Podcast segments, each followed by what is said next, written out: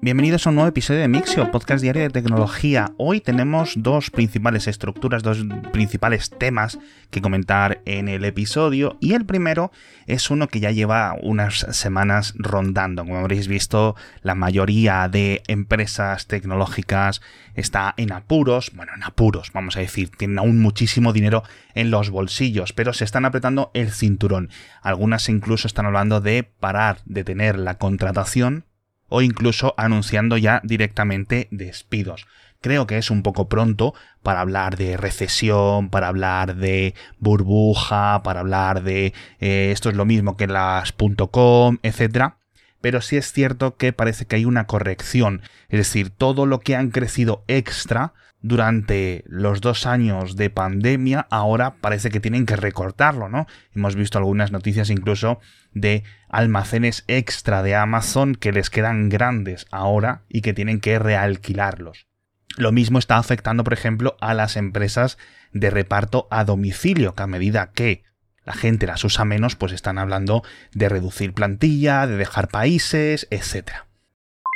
En principio son empresas tecnológicas medianas la gente de Zoom, la gente de Pelotón, los de Robin Hood, por ejemplo, que también crecieron muchísimo. Twitter incluso también ha detenido la contratación, pero luego hay otras empresas incluso tan grandes como Facebook que también han detenido la contratación por la caída de ingresos. Esto obviamente está afectando a las empresas que aún son más pequeñas, a las startups más startups, las que están empezando a crecer porque Muchos de los inversores de capital riesgo están ahora un poco a verlas venir. No es que se hayan parado, no es que se dejen de estar firmando los cheques, pero sí es cierto que se está cerrando un poco el grifo. Es decir, toda esta lluvia de millones que estábamos viendo durante los últimos básicamente 10 años y que empezaba un poco a apretarse antes de que llegara el coronavirus, pues va un poco por ahí. De todas formas, eh, obviamente esto ya digo, afecta mucho más a unos sectores que otros. Por ejemplo, el IBEX 35 en España no está cayendo apenas a lo largo del año.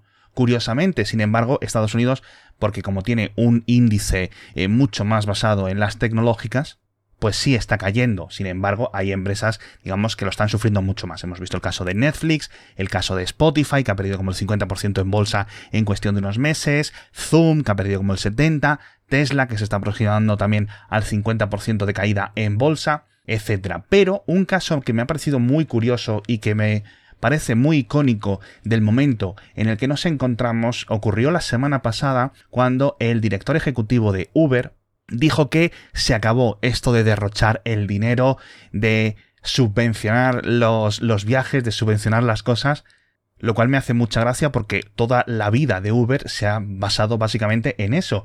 Recordemos que Uber eh, sigue en pérdidas constantes, hay algunos trimestres que casi casi casi ha alcanzado un momento verde, pero en total, desde que ha nacido, Uber se ha gastado o ha perdido o ha invertido, como queréis verlo, más de 30 mil millones de dólares.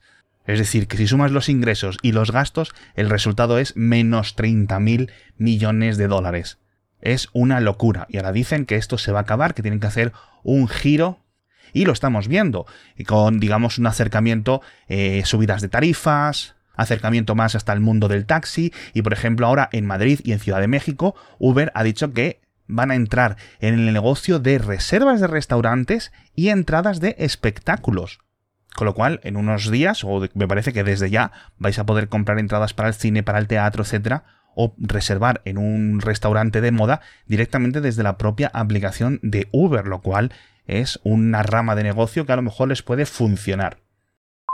Pero y con esto ya acabo este tema, hay otras empresas que siguen contratando muy fuerte, como por ejemplo Microsoft, que dice que esperan tener que duplicar la cantidad de dinero que se gastan en salarios, teniendo en cuenta que Microsoft tiene casi 200.000 empleados, pues es un montón de dinero.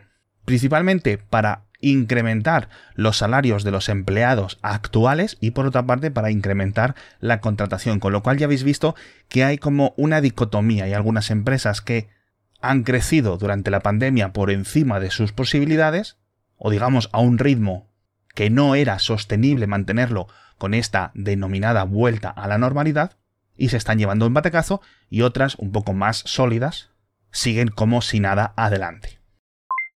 Y ahora hablaremos de otras noticias, pero me gustaría pasar a hacer un comentario, tres noticias exactamente que van un poco de la misma temática, van de la temática de la justicia, de la temática legal. Y empezamos por una en España, y es que un juzgado ha condenado a una youtuber por difundir una conversación privada en directo. Entiendo que lo hizo en un vídeo, en 2016, hace seis años, y una de las personas que aparecían en este audio grabado la demandó por vulneración de intimidad al emitir la conversación. Y ahora este juzgado la ha condenado a darle una indemnización de 10.000 euros y a pagar las costas del juicio. Me parece a mí que esto es una sentencia pionera, pero que seguramente dará pie a otras porque hay mucho por ahí youtuber, mucho twitchero que se le va un poco la cabeza en muchas ocasiones. En este sentido de compartir cosas que no son nuestras, también en España va a entrar en vigor una reforma del Código Penal que va a castigar con hasta un año de cárcel, ojito, compartir fotos o vídeos íntimas de otras personas. Es decir, los típicos reenvíos de mira esta, mira este, mira qué vídeo me han pasado, mira que no sé cuánto, en los grupos de WhatsApp con los amigos, etcétera. Todo eso ahora mismo puede llevar hasta un año de cárcel si eres el que lo envías y hasta tres meses de cárcel si lo reenvías. Es decir, que si estás en un grupo y de ahí te llega una imagen o un vídeo íntimo de una persona y tú lo reenvías, aunque no seas el original, también te puede caer estos tres meses de cárcel. Y luego hay determinados agravantes, obviamente, pues si tienes una relación familiar, una relación de pareja con la persona que aparece en esos vídeos, en esas imágenes, si esa persona es menor, si esa persona tiene alguna minusvalía, etcétera, todo eso va a incrementar las penas de cárcel, con lo cual se acaban las multas, bueno, las multas van a seguir ahí, pero ahora puede elevarse también a cárcel, con lo cual esperemos que esto detenga, como decía la newsletter, esta epidemia, porque es que es una locura, sobre todo entre determinados demográficos. Otro caso de justicia, en este caso desde Japón, y es que varios grupos audiovisuales están creando una tormenta de demandas judiciales contra la creación y la distribución de resúmenes de películas. Es decir, no son gente que coja la película y la comparta directamente en internet, en torrent, en un sitio web, etc., sino que coge una película, la resume en 6, 7, 8 minutos, la pone en YouTube, la pone en TikTok, con una voz en off que va contando lo que está ocurriendo, y la verdad es que es un fenómeno bastante popular. Yo no sé cuál va a ser el resultado de esta ley, teniendo en cuenta que es Japón y que allí las cosas de, derechos de autor son muy celosos con ellas, pues es posible que, eh, que lo machaquen mucho. Pero este, como decía la newsletter, este es un género que se está volviendo muy popular. Yo me los encuentro mucho por TikTok. Vídeos así divididos en varias partes. Ahora como hay vídeos más largos de repente y te cuentas o en 5 o 6 minutos te has, entre comillas, visto una película, al menos te han resumido los principales puntos, ¿no? Lo cual me parece relativamente curioso. ¿Por qué? También os digo, esto suele aumentar la curiosidad por esa película, porque al menos en los comentarios de YouTube, los comentarios de TikTok que veo, la gente está siempre preguntando, ¿pero qué película es? ¿Qué película es? Para poder verla entera. No me preguntéis esto cuándo ha nacido, pero es un fenómeno que existe en Internet. Estos resúmenes de 5, 6, 8, 10 minutos y parece que es tan grande que ya preocupa a las productoras y distribuidoras de cine. Pero bueno, hablamos de muchas más cosas en la newsletter, obviamente tenemos muchas más noticias, aparte de los salarios, aparte de estos temas judiciales, hablamos de Niantic, que va a presentar una red social geolocalizada para complementar a sus juegos, al Pokémon Go, al Pikmin, al Ingress, a otro de Transformers que tienen, no sé, tienen como 4 o 5 juegos diferentes muy parecidos para móviles que puedes ir dando vueltas por el mundo y haciendo cositas. Bueno, pues ahora va a haber una red social que se llama Campfire, que en principio la van a lanzar dentro de unas semanas, donde los jugadores de todos esos juegos se van a poder conocer, van a poder comentar, van a poder pedir ayuda, etc. Me parece una buena idea, pero una de las cosas buenas barra malas de Pokémon Go es que no tenías ninguna posibilidad de interactuar con otras personas a nivel de texto, no podrías enviarte mensajes. Esto era guay para mantener tu privacidad, estuvieras donde estuvieras, sobre todo para los niños, para los adolescentes, y teniendo en cuenta que en esta red social solo vas a poder hablar con la gente que esté cerca de donde estés tú, es posible que se convierta en algo peligroso. Así que espero que la gente de Niantic haya pensado muy muy muy bien en cómo va a hacer la moderación y cómo va a gestionar la privacidad.